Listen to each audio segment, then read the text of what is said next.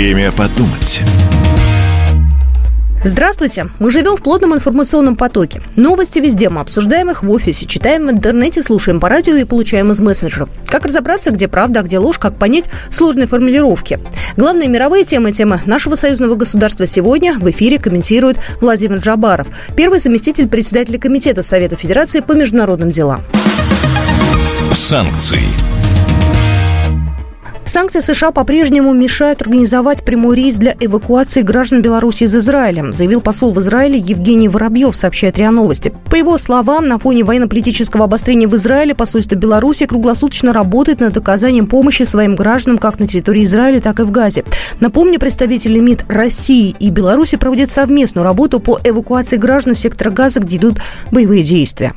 Ну, ситуация очень тяжелая, на самом деле, потому что застряли и россияне, и белорусы как в Газе, э, так в самом Израиле. Многие хотят покинуть э, этот регион.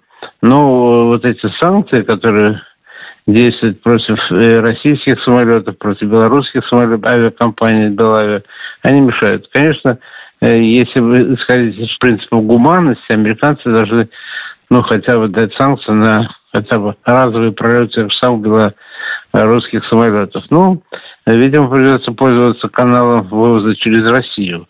Россия-то летает из Израиля в Москву и обратно. Вот. А самая большая проблема не в этом. Самая большая проблема, как вытащить людей из сектора газа, который в блокаде.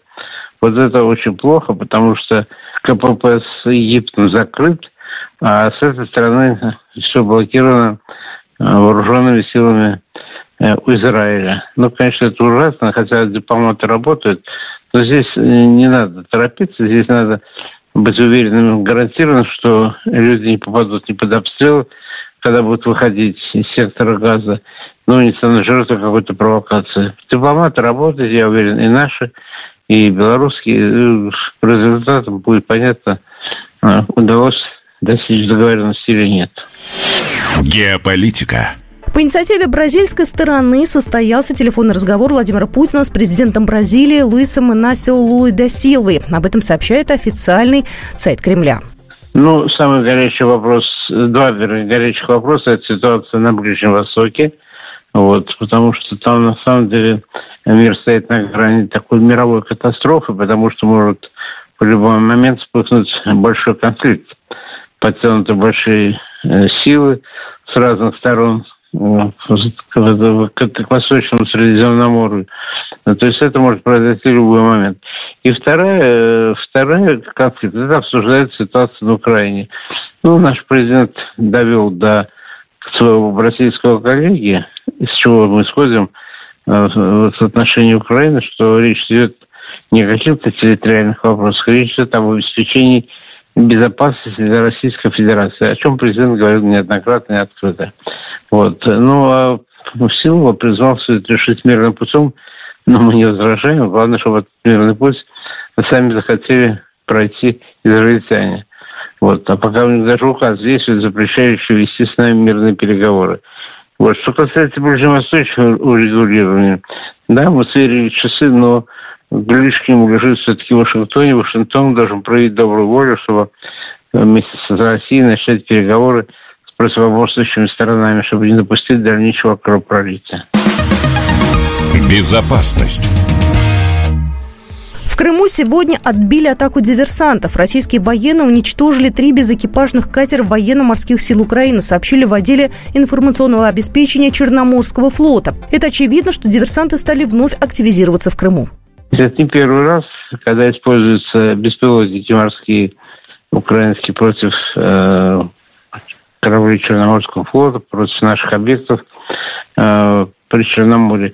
Я думаю, что этот процесс будет продолжаться до тех пор, пока Украина будет иметь выход к Черному морю. Я уже не раз говорил, значит, для того, чтобы пресечь этот процесс, пресечь э, обстрелы Крыма варварские, да, ракетами и так далее, конечно, надо Украину отрезать от Черного моря, и пугаться этого не надо, потому что страна агрессор, это понятно, и если там сохранится малейшая возможность использовать Черноморскую э, Черноморский бассейн, они будут это использовать для атаки на Крым. И для обстрела Крыма, для обстрела Крымского моста. И, вот, и, конечно, нападение на наш этот мост с помощью дронов, что уже, кстати, однажды у них получилось. Поэтому я думаю, что пока мы не оттесним украинские войска от Одессы и Николаева, вот, и вот Южный фронт тем самым как бы замкнем, так это будет продолжаться. По ту сторону океана. Убийство Дарьи Дугиной готовили спецслужбы Украины и ЦРУ. Американские журналисты раскрыли правду о кровавых преступлениях киевского режима. Такие выводы прямо следуют из статьи в одном из ведущих изданий США «Вашингтон-Пост». Публикация так и называется «Украинские шпионы с глубокими связями с ЦРУ ведут теневую войну против России». Расследование показывает, что именно американские спецслужбы готовили и СБУ, и Главное управление военной разведки Украины к активным действиям против России, причем начиная с 2014 года те операции, которые провели спецслужбы Украины, они не могли быть без, пройти без ведома американцев. Ну, возьмите та же самая диверсия с Крымским мостом.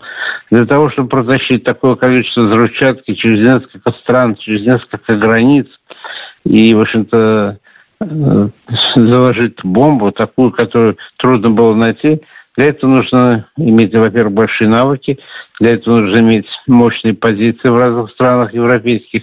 Украина на это не способна.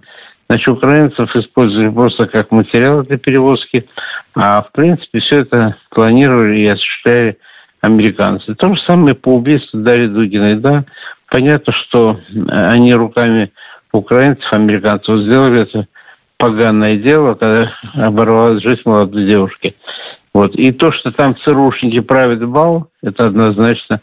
А здание службы безопасности Украины, целый этаж отдан на откуп сотрудникам, инструкторам ЦРУ, которые уже даже не пускают туда хозяев здания службы безопасности Украины. Они там проводят инструктажи, обучают своих Э, коллег из службы безопасности Украины, я имею в виду американцы, и, конечно, плотно сидят во всех акциях, которые проводят террористических э, Украины. Но, кстати, хочу сказать, вот деятельность украинских спецслужб стала абсолютно террористической. Да, вот эти методы, они не применялись очень давно. Вот никем, ни одной страны. А вот видите, что творят наши соседи. То есть практически они охотятся за головами людей.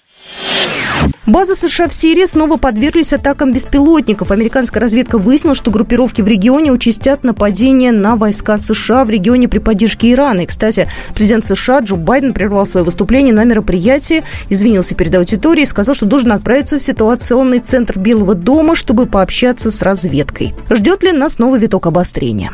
У них подгорает, подгорает очень сильно по, на Украине. Это однозначно, потому что, в общем-то, Украина не оправдывала тех надежд, которые возлагались на нее в плане организации вот этого летнего-весеннего, потом летнего, потом осеннего наступления.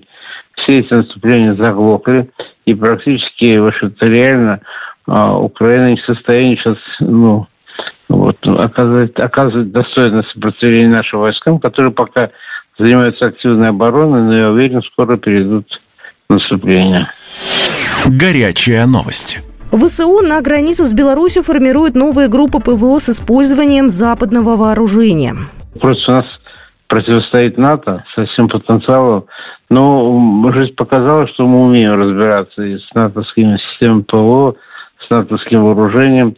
А главное, чтобы э, стороны не переходили пределы допустимого, чтобы не было использовано ядерное оружие.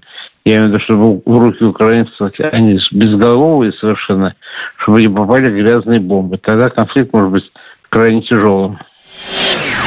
Россия якобы получила секретную информацию по американской супер-пупер-ракете. С таким утверждением выступил на митинге своих сторонников в штате Нью-Гемпшир бывший президент США Дональд Трамп. Ну хорошо, хорошо, украли мы эти супер-пупер этой супер-пупер ракеты.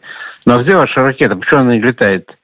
Понимаете, что нам красть чертежи какой-то ракеты непонятно, хотя у нас уже эти ракеты такого класса, гиперзвук, уже э, давно испытаны, используются. Поэтому я думаю, что, откровенно говоря, такая глупость заразная, да, которую Трамп допустил. Вот. Э, в общем-то, им надо воровать у нас э, чертежи наших ракет, потому что мы их опередили на десяток лет. А что у них воровать? У них все старые технологии. Горячая новость. В Киеве заявили, что во всем мире закончились снаряды. Украина, как и весь мир, испытывает дефицит боеприпасов, заявил премьер-министр страны Денис Шмыгаль в интервью газете Financial Times. Я не знаю, что в виду Денис Шпагаль. Я думаю, что не во всем мире закончились. Есть страны, у которых арсеналы не тронуты. Китай, Корейская Народно-Демократическая Республика, другие страны. Вот, скорее всего, это Иран тоже. И если Украина рассчитывает, что весь мир будет работать, обеспечивая ее снарядами и боеприпасами, то они глубоко заблуждаются.